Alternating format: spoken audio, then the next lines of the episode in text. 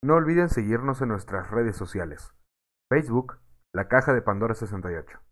Instagram, La Caja de Pandora.podcast. Twitter, arroba Caja de Pandora 01. Spotify, La Caja de Pandora. Y en YouTube como La Caja de Pandora Podcast. Hola, ¿qué tal? Muy buenas noches y bienvenidos a este su podcast de confianza, su podcast de bolsillo y su podcast de tradición. El pan. No, estamos... Estamos en este bonito contenido de de vidas históricas y locas, ¿no? Hablando de la de la última reina faraón de Egipto, ¿no? Cleopatra. Cleotilde. Cleopatra. Y bueno, pues como ya lo hemos hablado en este episodio, hablamos de su vida, ya hablamos de su ascenso al poder, y hablamos de algunas cosillas por ahí donde pues nos hemos ido dando cuenta, ¿no? Del tamaño del personaje que traemos ahorita, ¿no? En, entre labios. Y bueno, pues este día está conmigo como siempre y como cada semana y como cada día, Fernando. ¿Cómo estás, Ferni? ¿Qué rollo, Benji? Muy bien, ¿y tú? Molesto. Enojado. Enojado, estoy enojado. Eh, estamos... Ah, no, ya, ya. Estaba perdido yo en el Wikipedia. Pero ya estamos bien.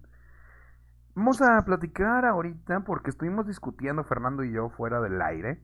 A ver qué tan hasta dónde teníamos que platicar de Cleopatra, qué tanto podríamos extendernos porque es una vida muy vasta, muy larga, muy complicada y eso van a darse cuenta cuando busquen también ustedes, ya les dije, o sea, ustedes también lean tantito, no les hace daño. Así que, ¿qué te parece, Ferni? Si hablamos de su reinado y su papel como monarca. O sea, monarca de... O sea, monarca de reina, de, de, que ella mandaba, no monarca de Morelia. Que en paz descansen los monarcas de Morelia. Simón, ¿esta parte cuál me dijiste que es? ¿De los videos? Es el tercer episodio. ah, la tercera parte del, del cuarto episodio. Ok, ok, ok. No, Güey, que, que, que, si te das cuenta estamos grabando, estamos más horas trabajando, así como los tenemos así divididos. Sí, bueno, Pero está bien, mira, la cotorreamos, Ferni. Eso es parte de la felicidad. Por cierto, ¿Y qué me puedes decir de... Sí, es cotorreo, Benji, es cotorreo. ¿Qué te digo? Ah, de Cleopatra. ah, de ella. Sí, de, su papel, ¿no? De, como monarca, de gobernante. Bueno, pues mira, siguiendo la tradición de los gobernantes macedonios, Cleopatra gobernó Egipto y otros territorios como Chipre como un monarca absoluto, ejerciendo como única legisladora de su reino. También fue su principal autoridad. Wow, se fue Ferni de la sesión. ¿Qué fue, Ferni? Ah, no, sigue, sigue, es que te escuchaba trabado y quise reiniciar esto. Me espanté. se quedó grabado, güey, tu salida, porque dije, ah, se salió Ferni. Ah, no mames, bueno, he vuelto. Ah, ¿Cuál? El tercer día, hijos de puta. Em, también fue su principal autoridad religiosa, presidiendo ceremonias dedicadas a las deidades de las religiones politeístas, tanto egipcia como griega. Supervisó la construcción de varios templos para los dioses egipcios y griegos. Que por cierto, un dato curioso de los griegos, los griegos adoptaban muchos, muchos dioses externos, o sea, ellos eran de los pocos, de las pocas civilizaciones que no perseguían a gente que creía en otras cosas. ¿Ok? Aprendan, cristianitos. No, y, otro dato curioso sobre los griegos, eran de Grecia. Mm. Dije griegos. Bueno, ya nos vemos. Chao. Dije griegos. Simón. Me equivoqué, era Romano. Perdón, los egiptos. Los egipcios eran muy, eh, eran muy abiertos en esta cuestión del teísmo, ¿no? Aprendan cristianitos, ahora sí.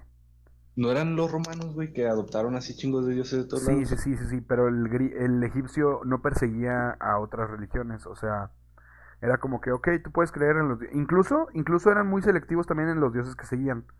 Hasta que llega mm, otro emperador, que no traigo el nombre ahorita, que impone el culto al dios Ra, al dios del sol. Ya. Que les dice, ¿saben qué? Tienen que adorar a este güey. Y es como que, oye, pero no me gusta ese güey. Es como que me vale madre, yo soy su encarnación, te chingas. Digo, pero eran muy abiertos en esas cuestiones. Eso es algo bien, eso sí estaba adelantado a su época, no como Marx. Pero eh, me quedé... Eh, supervisó la construcción de varios templos, vaya, para dioses egipcios y griegos, una sinagoga para los judíos de Egipto e incluso construyó el Cesario de Alejandría dedicando a la celebración del culto imperial de su patrono y amante, Julio César. Participaba directamente en los asuntos administrativos de su dominio, abordando crisis como una hambruna, ordenando a los granjeros reales que distribuyeran alimentos a la población hambrienta durante una sequía al comienzo de su reinado. Aunque la economía centralizada que ella administraba era más un ideal que una realidad. Su gobierno intentó imponer controles de precios, aranceles y monopolio estatal para ciertos bienes, tipos de cambio fijos para las divisas extranjeras y leyes rígidas que obligaban a los campesinos a permanecer en sus aldeas durante las temporadas de siembra y cosecha. Aparentemente algunos problemas financieros llevaron a Cleopatra a devaluar su moneda, que consistía en, monedas de plata y bronce, pero no monedas de oro como las de algunos de sus lejanos predecesores tolemaicos. ¿Eh? ¿Qué dijiste? ¿Que what, no? What, what, what? Sí, sí, sí. O sea, ella empezó a usar plata y, y cobre, perdón, digo, y bronce, bronce. En lugar de oro, como todos los tolemaicos pasados. Eso es algo curioso también. Y bueno, pues, pues vamos a platicar. Ahora analizar los impactos que tuvo en la civilización egipcia, impactos socioeconómicos. Mira, en el año, no, es cierto, no sé qué pedo. ¿Qué, te dice, qué me dices si te cuento de, de su linaje, no? Va, va, va, va, va, va, va. Va. Bueno, está Cleopatra, perteneció a la dinastía greco-macedonia de los Ptolomeos. Eh, esto fue cuando, cuenta que cuando Alejandro se murió, Alejandro Magno, eh, todos sus generales se empezaron a pelear por su, por quién gobernaba qué, y Ptolomeo se quedó con Alejandría. Y bueno, sus orígenes europeos se remontan al norte de, Grecia a través de, de, su padre, Ptolomeo XII, Auteles, Auletes.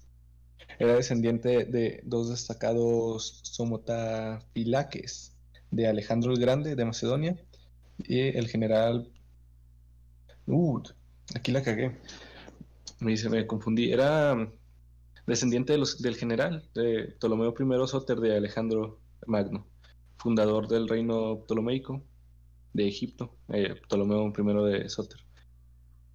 Eh, mientras que la rama paterna de Cleopatra puede seguirse a través de su padre, no se conoce pues, de dónde vino la identidad de su madre, ¿no? Eh, presumiblemente era hija de Cleopatra VI Trifena, también conocida como Cleopatra V Trifena, la prima esposa o la hermana esposa de Ptolomeo II. Pues, Monterrey, ¿no? Eh, Cleopatra I de Cira fue el único miembro de la dinastía ptolomeica que con toda certeza introdujo alguna ascendencia no griega, pues era descendiente de Apama I, la esposa persa sogdiana de Seleuco I. Ah, bueno, por lo general se cree que los Ptolomeos no se mezclaron con los egipcios nativos. Mm, como los eh. Grant, un escritor, un historiador, perdón, afirma que solo hay un amante egipcia conocida de un Ptolomeo y no se sabe de ninguna esposa argumentando además que Cleopatra probablemente no tenía ningún ancestro egipcio y que se describió a sí misma como griega. Eh, otro historiador, eh, Schiff, escribe que Cleopatra era greco-macedonia con una cierta ascendencia persa, argumentando que era raro que los Ptolomeos tuvieran una amante egipcia. Eh, el arqueólogo estadounidense Duan eh, cree que Cleopatra podría haber, tenido, haber sido la hija de una mujer mitad greco-macedonia, mitad egipcia, perteneciente a una familia de sacerdotes consagrados a Apta. Eh, una hipótesis pues que generalmente no es aceptada por la comunidad académica, pero X. Él, sostiene que cualquiera que fuera la ascendencia de Cleopatra, ella apreciaba más a su estirpe ptolomeica griega. Eh, un historiador británico, Bradford, escribió que Cleopatra no desafió a Roma como egipcia, sino como una griega culta. Recordemos que era una persona muy culta. Era bien cuerda. Eh, a huevo. Y bueno, esto por parte de la Bueno, en consecuencia, por parte de la propaganda romana, contraria a ella, nunca se lanzó una acusación de que fuera hija ilegítima.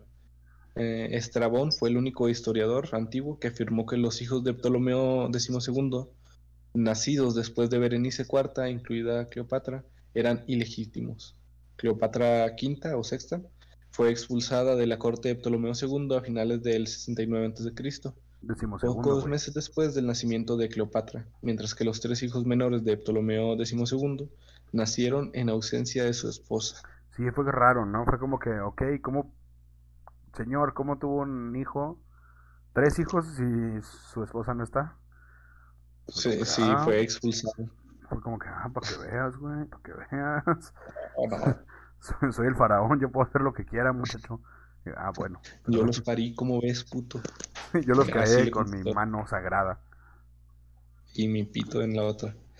Eh, el alto grado de endogamia entre los ptolomeicos eh, también queda ilustrado por la ascendencia inmediata de Cleopatra, de la cual se muestra a continuación una reconstrucción. Eso no lo tenías que leer. Porque no la van a ver ellos, tontote. Pero tienen que cerrar los ojos e imaginarlo. Yo sé que confían en mí. Ok, está bien. También se lo puedes decir. No, pero mira, imagínate el árbol genealógico así. Ptolomeo y una mujer. Ptolomeo es primero, digo. No, creo, ¿cuál fue el que, el que empezó con todo esto del incesto? El quinto, ¿no? Ptolomeo quinto, híjole, no sé, porque Ptolomeo quinto se casa con Cleopatra primera. Decir así. Bueno, imagínate un árbol genealógico así. Ptolomeo V y Cleopatra I de Cira tienen dos hijos, eh, un hombre y una mujer. Ellos tienen a una hija que se casa con otro hijo de Ptolomeo V y Cleopatra de Cira y así sigue. Entre hijos se van casando. No es muy difícil el pinche rectángulo, el pinche árbol genealógico. Sí, mira, Ptolomeo V se casa con Cleopatra I y tienen a Ptolomeo VI, Cleopatra II y Ptolomeo Octavo. Eh, octavo Fiscón. Ah, chinga, faltó ahí un Ptolomeo en medio, ¿no? Es que ese güey no lo tuvieron. O lo tuvieron, pero se murió. ¿Supiste? No, no me avisaron. En la conchita, güey.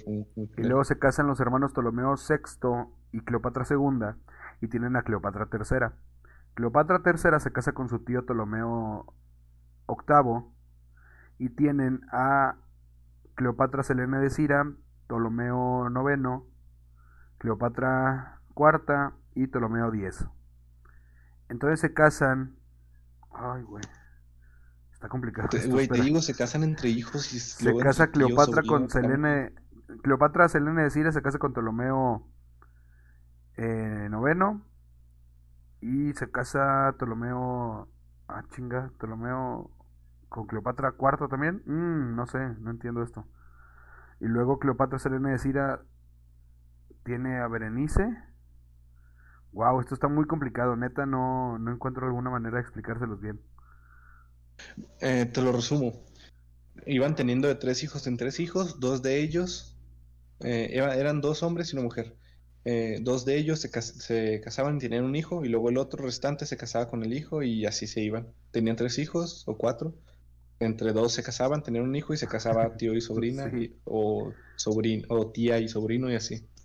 Cleopatra, ¿eh? Cleopatra V, esposa de Ptolomeo XII, como hija de Ptolomeo X y Berenice III, lo que, convertiría, lo, que, lo, que, lo que la convertiría en su prima, en la prima de su marido.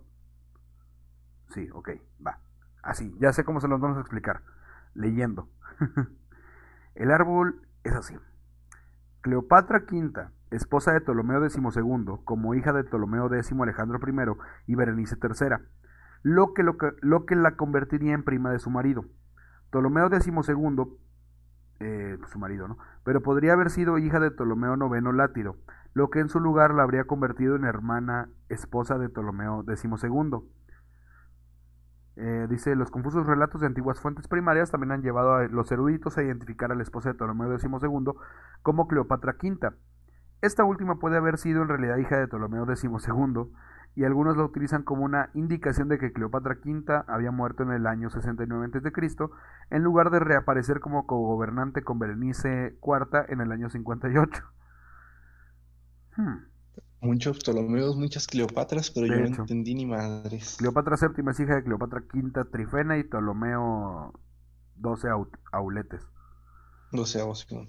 Güey, está muy difícil, neta. Entonces sí voy a tener que poner una foto nada más ahí cuando mencione esto. Minuto. Ok, ok. En este minuto voy a ponerla, ¿va? Pero sí, güey, Ya o sea, está bastante. bolas. Güey, me explotó la cabeza sin pedos. Pero bueno, te voy a mencionar eh, de su legado muy poquito, sus descendientes nada más, ¿ok?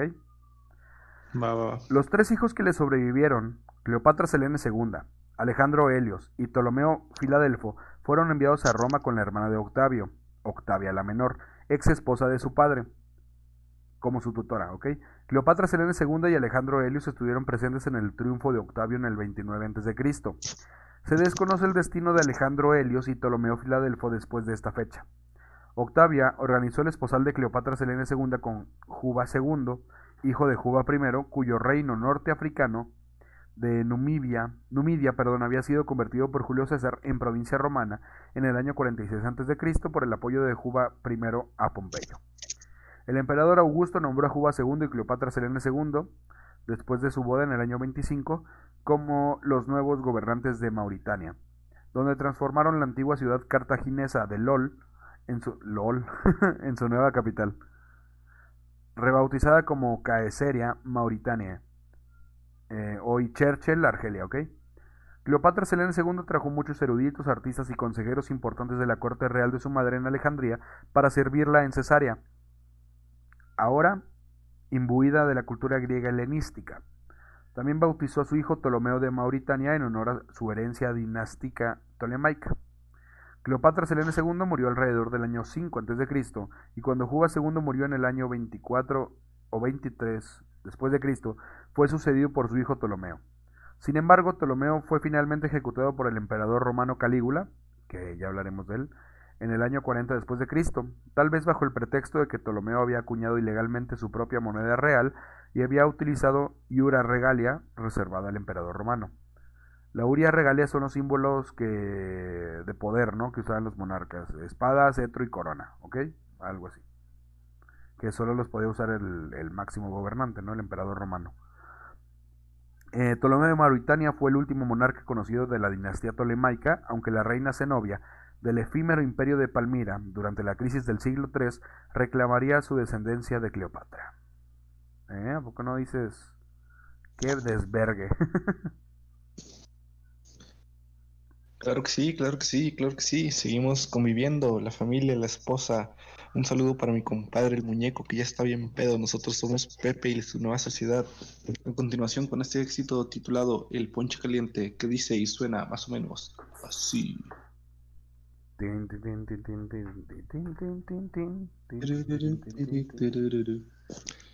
Hablando de música, tengo que mandarle mensaje a alguien ahorita, qué bueno que me acordé. Pero pues vaya, vamos a dejar este De nada, episodio por pero- aquí, ¿no? Que solo nos falta la caída y la muerte de todo esto. Para, pues, pues, entenderlo completamente, ¿no? Llegamos al final de esta tercera un- parte, Fermi. Sí, que sea un ligero último episodio, hablando así de, de la Sí. muerte y del final de, de Con Cleopatra. 10 minutitos que sean para monetizar. Pero sí. Sí. Muchas Lo gracias por no, escucharnos. es un silencio. Do- un- dos silencios así de 5 minutos. Ah, huevo. Ey, de otros 5 minutos. Pero pues bueno, muchas gracias por escucharnos. eh, nos vemos mañana. Mañana nos escuchamos para que conozcan el final de esta historia. Y pues nada, Ferni, muchas gracias por acompañarnos un día más. De nada, culona. Cuando Y quieras. recuerden que el hombre que no conoce su historia está condenado a repetirla. ¡Vámonos! No olviden seguirnos en nuestras redes sociales. Facebook, La Caja de Pandora 68. Instagram, La Caja de Pandora.podcast. Twitter, arroba Caja de Pandora 01. Spotify, La Caja de Pandora. Y en YouTube como La Caja de Pandora Podcast.